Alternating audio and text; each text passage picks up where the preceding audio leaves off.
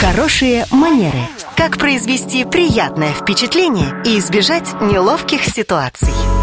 Добрый вечер, Татьяна, и сразу вопрос. Правда ли то, что по правилам этикета, заходя в кабинет к начальнику, я не имею права сесть на диван или кресло, ну, до тех пор, пока он мне не позволит это сделать? Да, это правда. Другой разговор, что я бы не была так категорична, ну, прям не имею права, это уж совсем жестко. Но вы не должны, по крайней мере, этого делать, потому что таким образом вы покажете свое не очень уважительное отношение к руководителю.